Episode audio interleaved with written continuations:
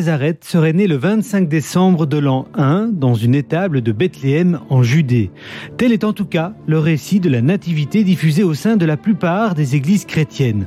Entre réalité historique, tradition et récits apocryphes, les versions divergent, se contredisent ou se complètent parfois. Les célébrations de Noël nous incitent à vouloir comprendre l'origine de cette fête, mais aussi, et par la même occasion, celle de l'ère chrétienne. Entre mythes et faits historiques, que sait-on précisément sur la naissance du Christ? Parlons d'histoire se plonge dans un récit qui a beaucoup évolué à travers les siècles. Parlons d'histoire. Dorian Deméus. Pour parler de la nativité et donc du récit de la naissance de Jésus, j'accueille Bosco de Trep. Bosco, bonjour. Bonjour. Alors vous êtes journaliste et vous couvrez notamment l'actualité religieuse pour la Libre Belgique. Alors commençons par euh, le début. Pourquoi célèbre-t-on Noël le 25 décembre alors qu'en fait rien ne mentionne précisément cette date dans les textes? C'est vrai que si on se penche sur les quatre évangiles, il n'y a que deux évangiles hein, qui évoquent la, nativité euh, du Christ. Il y a surtout l'évangile de, Saint Luc où on a le récit de la crèche, etc. On y reviendra souvent aussi, où il y a aussi l'évangile de euh, Matthieu, où notamment on a l'épisode des rois mages. Mais rien n'évoque euh, la date du, 25 décembre. Et c'est depuis le IVe siècle, sous le pape Libère à Rome, que Noël est fêté euh, un 25 décembre. Alors, cette date a été choisie essentiellement pour des raisons symboliques.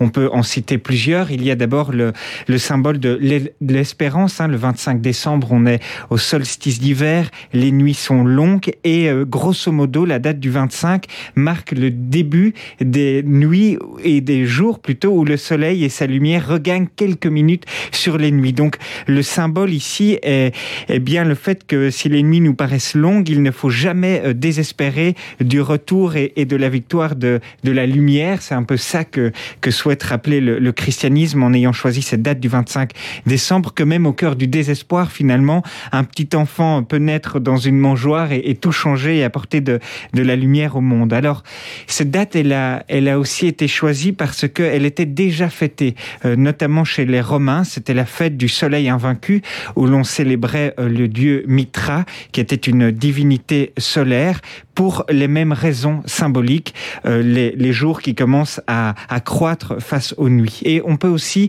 penser qu'il y a eu une influence juive dans, dans le choix de cette date parce que si Jésus est né un 25 décembre, sa conception alors remonte neuf mois plus tôt, le 25 mars, qui était le jour anniversaire de la création du monde dans certains calendriers hébraïques.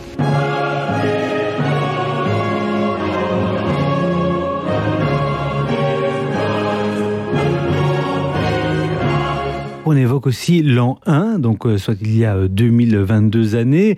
Pourtant, les évangélistes Matthieu et Luc évoquent le règne du roi Hérode, roi de Judée. Alors là, écoutez bien, de 37 avant Jésus-Christ à 4 ans avant Jésus-Christ. Voilà. là, il y a un problème de date. Là, il y a un problème de date parce que euh, selon la, la, tradition, selon les évangiles, Jésus serait né lors des dernières années du roi Hérode. Or, il est né en moins 4 avant Jésus-Christ. Alors, il y a effectivement un problème de date qui remonte au 6e siècle parce que c'est un moine, un moine scientifique, Denis le Petit, qui a voulu tout recalculer pour euh, fixer vraiment la naissance du Christ, mais il s'est euh, trompé dans les dates. Alors, on, on, y reviendra. Il y a différents indices qui, qui permettent de penser que Jésus serait né en moins 7 ou, moins 6 avant lui-même, avant Jésus-Christ.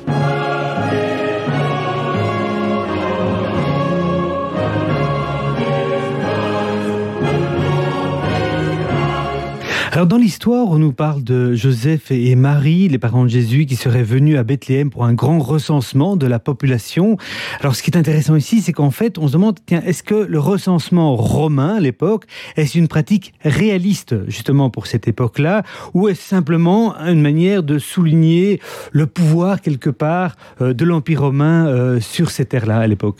Alors il y, a les, deux choses. Euh, premièrement, oui, c'est une, c'est une pratique réaliste. On sait que Quirinus euh, euh, qui était romain, a voulu faire un, grand recensement à l'époque pour euh, enfin acter que la Judée était une, une province romaine. Mais il y a aussi là un problème de date parce que ce grand recensement de Quirinus, il est euh, daté en 6 après euh, Jésus-Christ. Or, on sait donc 13 ans, semble-t-il, après la, la, naissance de Jésus. Donc, en fait, euh, Joseph se serait rendu depuis son petit village de euh, Nazareth. Joseph et Marie se seraient rendus à Bethléem pour un, premier recensement qui n'est pas le recensement, le fameux recensement de, de Quirinus évoqué par Saint Luc dans ses évangiles, mais qui serait un premier recensement.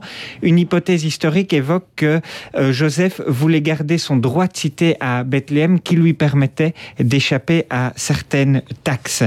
Mais euh, si Saint Luc euh, veut aussi insister sur ce recensement, c'est parce que il aime beaucoup, hein, il se présente comme un historien et il aime beaucoup conjuguer la vie de Jésus avec la grande histoire.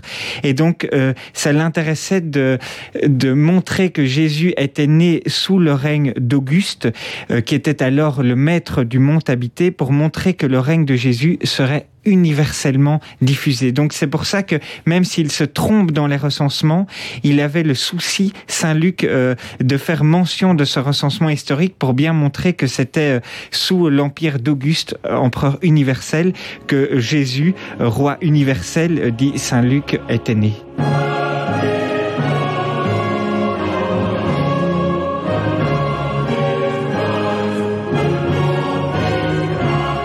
On parle de la nativité du 25, du 24 soir et 25 décembre, évidemment, tout le monde pense à une étable, une crèche avec un âne, un bœuf. Alors, d'où vient cette, cette tradition, cette, euh, ce symbole quelque part? Oui, alors c'est vrai que la crèche est devenue un, incontournable de la foi populaire. Avant de revenir sur son historicité, euh, la tradition dit que la première crèche que l'on aurait montée, elle aurait été montée par Saint François d'Assise euh, la nuit de Noël 1223, après l'échec de la cinquième croisade. Donc les croisés n'auraient pu euh, arriver jusqu'à Bethléem et déçus, euh, Saint, François, Saint François d'Assise aurait monté une crèche pour leur dire dire bon, vous n'êtes pas arrivé à Bethléem où serait né Jésus, mais on, on, va célébrer quand même sa naissance en montant une crèche. Alors ça, c'est euh, une tradition qui n'a jamais été vraiment confirmée. Enfin, les origines de cette tradition de la crèche, euh, montée pour la première fois par saint François d'Assise en 1223, ça, ça n'a jamais été confirmé. Maintenant, si, si l'on revient à l'évangile de Luc, euh, celui-ci raconte donc que Joseph et Marie arrivent à Bethléem pour un fameux recensement, mais qu'ils ne trouvent aucune maison ni aucune auberge qui est capable de les accueillir. Et donc, alors que la naissance va advenir, Marie euh, aurait été enceinte, serait enceinte à ce moment-là.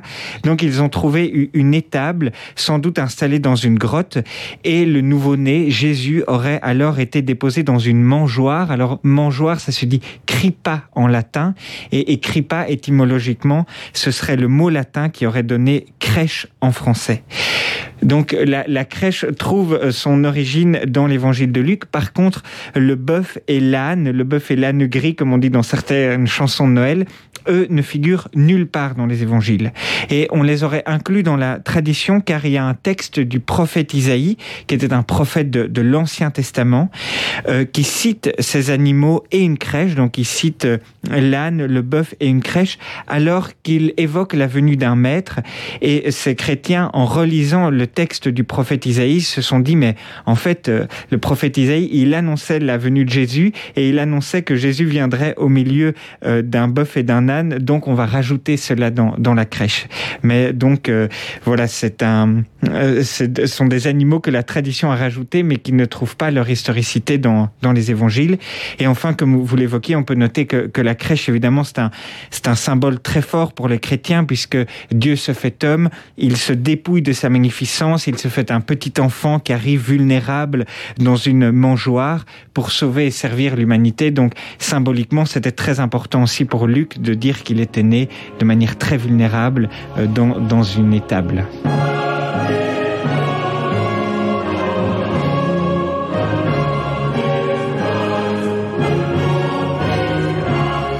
Alors soyons un peu pragmatique, Bosco de Trèbes, vous nous parlez d'une étable qui serait située dans une grotte. Alors aujourd'hui, que sait-on de cette situation? Où se situe cette grotte? Est-elle vraiment à, Bethléem? Qu'est-ce qu'on sait de, cette situation exacte de cette grotte? Oui, alors la, grotte, toujours selon la, tradition chrétienne, on, pourrait, enfin on peut toujours la situer, disent les chrétiens, on peut y prier parce qu'elle est devenue une basilique, euh, la basilique de la Nativité, qui est un lieu de, pèlerinage à Bethléem. Mais est-ce que c'est vraiment euh, le lieu où est né le Christ? D'abord, sur est-ce que Jésus est né à Bethléem? Il n'y a pas de, preuves, mais il y a des concordances historiques et archéologiques qui permettent de se dire que ce fameux Jésus euh, serait euh, né à Bethléem. Euh, on sait déjà que Luc et Matthieu, donc qui sont les deux évangélistes qui racontent l'enfance du Christ, diffèrent sur différents points, mais ils s'accordent sur celui-ci, c'est que Jésus serait né à Bethléem en Judée. Donc on, on, on, peut croire en effet que Jésus serait né dans, dans cette ville. Quant à la grotte, là non plus, il n'y a aucune preuve. Est-ce que la basilique de la Nativité euh, que l'on peut visiter aujourd'hui à Bethléem est vraiment le lieu où serait né Jésus?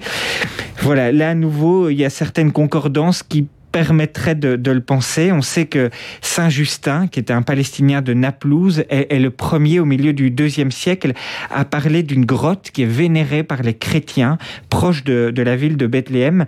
Or, ce lieu, cette grotte vénérée par les chrétiens, euh, elle avait été profanée par l'empereur Adrien, qui sur ce lieu avait fait, avait érigé le culte de, à la divinité Adonis et donc était interdit de, il était interdit pour les chrétiens de venir y organiser des, pèlerinages.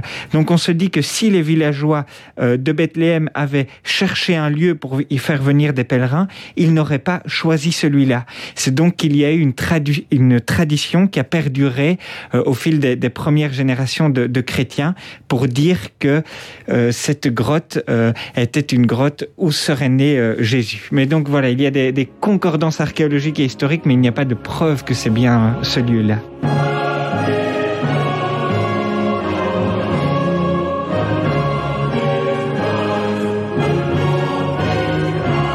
On avance un tout petit peu dans le temps, des bergers auraient vu des anges dans le ciel, puis des rois mages guidés par une étoile seraient venus adorer Jésus. Sur le plan historique, euh, Qu'est-ce qu'on peut euh, retenir de plausible dans cette euh, histoire? Les bergers, d'abord, c'est l'évangéliste Luc euh, qui raconte que les premiers témoins qui seraient venus adorer Jésus dans, la, dans sa mangeoire, c'était des, bergers guidés par un ange.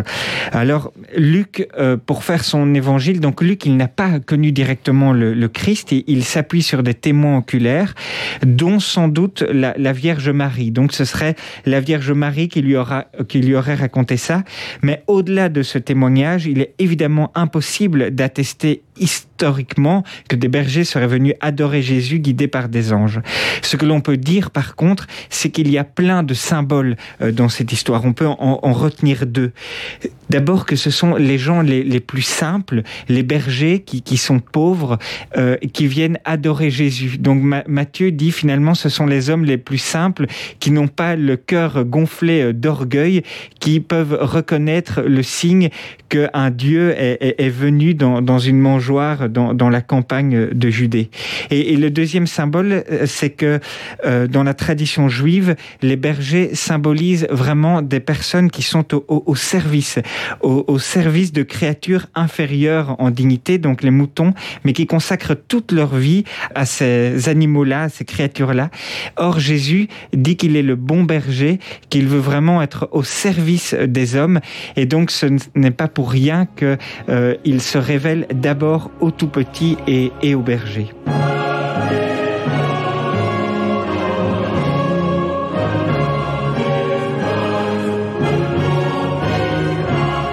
Que sait-on des rois mages?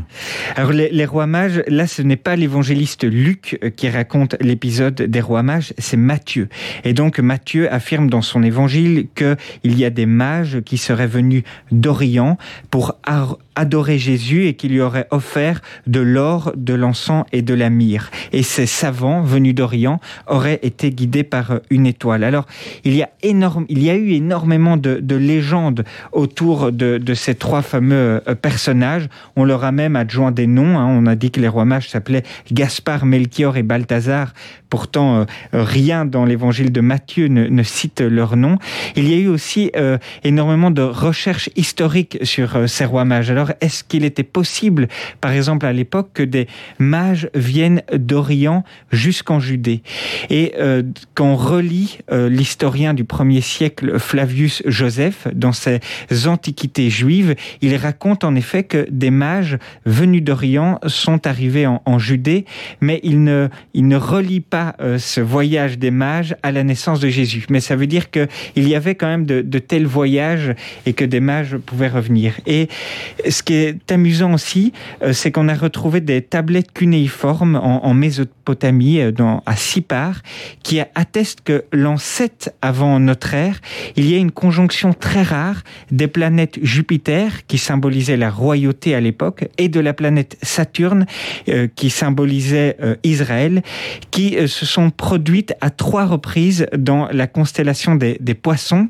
Et cette constellation, c'était notamment le symbole de, de Judée. Et donc, oui, il y aurait une conjonction entre Jupiter et Saturne, et sans doute les rois mages, si l'on suit cette, cette hypothèse, auraient suivi ces, planètes Jupiter et Saturne qui auraient, qui se seraient conjuguées dans, dans le ciel. Et donc, si l'on suit cette hypothèse, ça voudrait donc dire que, que Jésus est né en, moins 7. Mais donc, sur l'épisode des rois mages, rien n'est certain euh, d'un point de vue historique, rien n'est impossible. Et on voit aussi que cette histoire est, chargée de, symboles. Euh, si euh, Jésus apparaît euh, au berger qui, était, qui était proche de lui, il apparaît aussi à des mages qui n'étaient pas juifs, qui venaient de loin. Et donc, Matthieu veut dire par là que euh, Jésus a envie de s'adresser à, tout le monde, à l'univers entier, euh, que la religion chrétienne est, une religion universelle, ce qui était révolutionnaire à l'époque. Et Matthieu veut aussi souligner par là que c'était grâce à leur intelligence que euh, les mages avaient pu découvrir Jésus. Et donc ici, il fait l'éloge de l'articulation entre la, foi et la raison. Il veut dire aussi que, que l'intelligence peut, peut mener à Dieu. Donc à nouveau, c'est un épisode que certains considèrent comme historique, d'autres non, mais qui est en tout cas chargé de symboles.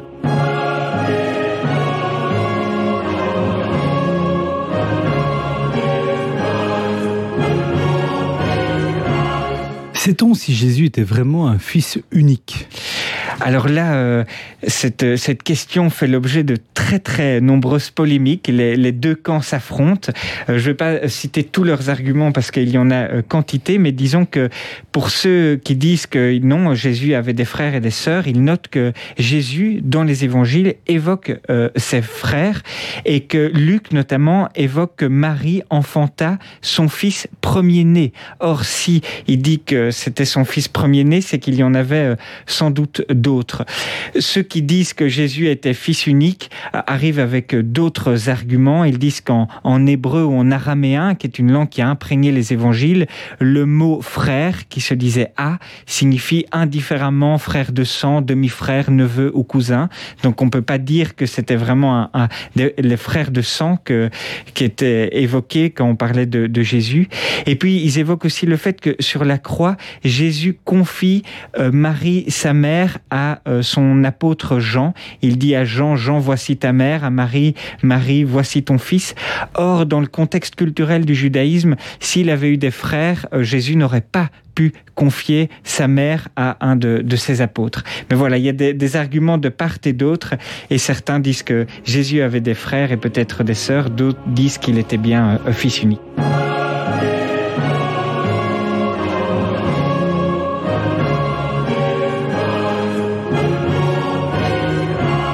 On l'a déjà dit dans d'autres épisodes de Parlons d'Histoire, hein, Jésus a un rôle aussi dans d'autres religions comme l'islam et, le judaïsme. On va en venir plus en détail, mais euh, pour revenir sur tout ce que vous avez euh, euh, raconté ou tenté d'expliquer entre ce qui se contredit, se converge, comment expliquer, selon vous, les, les arrangements, les petits arrangements avec la vérité? Alors, euh, donc les, les, évangélistes Luc et Matthieu, hein, ceux, dont on a parlé, ils, euh, ils écrivent évidemment dans, dans, un contexte littéraire qui était celui de leur époque. Donc, ils reprennent certains code littéraire. Ainsi, le, récit de la nativité de Luc répond sous certains aspects au code littéraire de ce que l'on appelait les bioi ou les vités, qui sont dans, l'Antiquité des, des, vies de personnages importants et édifiants qui étaient racontés selon des codes littéraires bien établis. Donc, on, a avec ces évangélistes un substrat historique plausible, mais sur lequel ils vont euh, euh, placer des symboles, euh, qui était donc une habitude à l'époque pour montrer vraiment, euh, par exemple, que le petit enfant qui naît dans une mangeoire est bien le, le Messie annoncé dans, dans l'Ancien Testament. Donc quand, quand, on lit les évangiles, on peut toujours retrouver des, des substrats historiques plausibles, mais on doit toujours se dire aussi qu'il y a des, des symboles qui, voilà, qui, qui, que les évangélistes ont, ont voulu placer, qui reposent sur des, des faits historiques sans doute réels mais qui pour montrer vraiment que, que Jésus était, était bien le Messie. Donc il y a vraiment une, des témoignages conjonction des, témoignages directs euh, écrits. Et, oui, voilà. Donc sans doute que euh, l'évangéliste Jean euh, a, a, a, vraiment connu le Christ. Il y a certains historiens qui l'affirment. Les, les, trois autres évangiles, donc qui sont appelés les évangiles synoptiques hein, de, de, Luc, de Matthieu et de Marc, ce sont plutôt des, des évangiles qui se sont appuyés sur des, des témoins oculaires mais donc ces trois évangélistes-là n'auraient pas euh, reconnu euh, Jésus.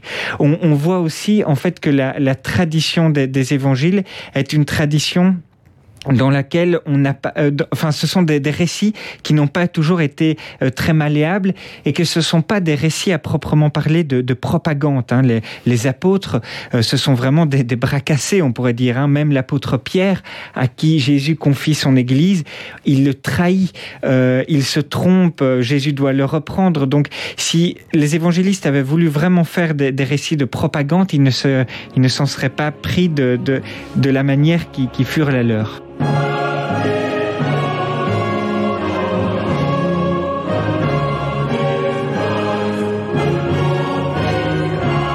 Alors j'en parlais, hein. euh, Jésus apparaît aussi euh, euh dans, le Coran, mais revenons d'abord sur les Juifs. Que représente Jésus pour les Juifs?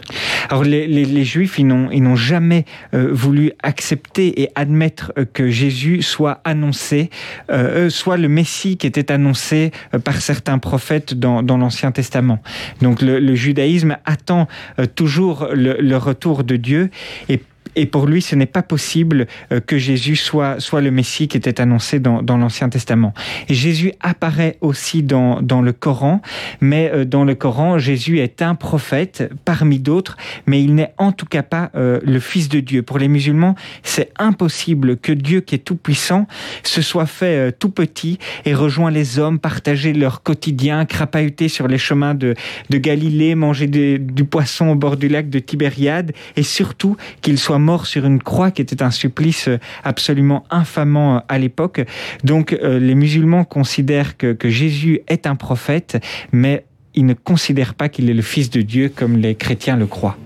Merci beaucoup Bosco de Treppe pour cet éclairage sur la nativité. J'invite les auditeurs à partager, noter nos podcasts de la Libre, parlons d'histoire.